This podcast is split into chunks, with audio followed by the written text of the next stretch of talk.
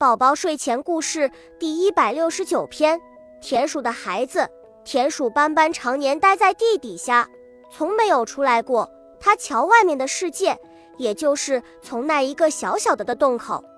一天，田鼠斑斑有了孩子，他的孩子好奇地问妈妈：“小蚂蚁说外面可好玩了，有月亮，有鲜花，有向日葵。妈妈，妈妈，您说月亮是什么样子的呀？”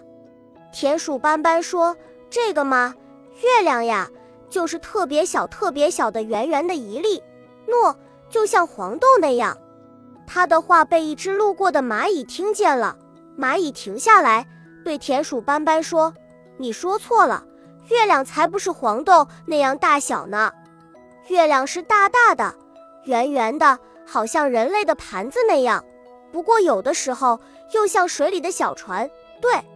就是这样，哇！听你这么说，外面的世界真美好呀！小田鼠向往地说着，渴望地望着妈妈。妈妈，我能去吗？能和小蚂蚁一起去看看吗？我想知道它们到底是什么样的。田鼠斑斑想了想，说：“好吧，孩子。”小田鼠跟着蚂蚁爬出了洞。迎接他的一定是个更加广阔的世界。恭喜你又听完三集，欢迎点赞、留言、关注主播，主页有更多精彩内容。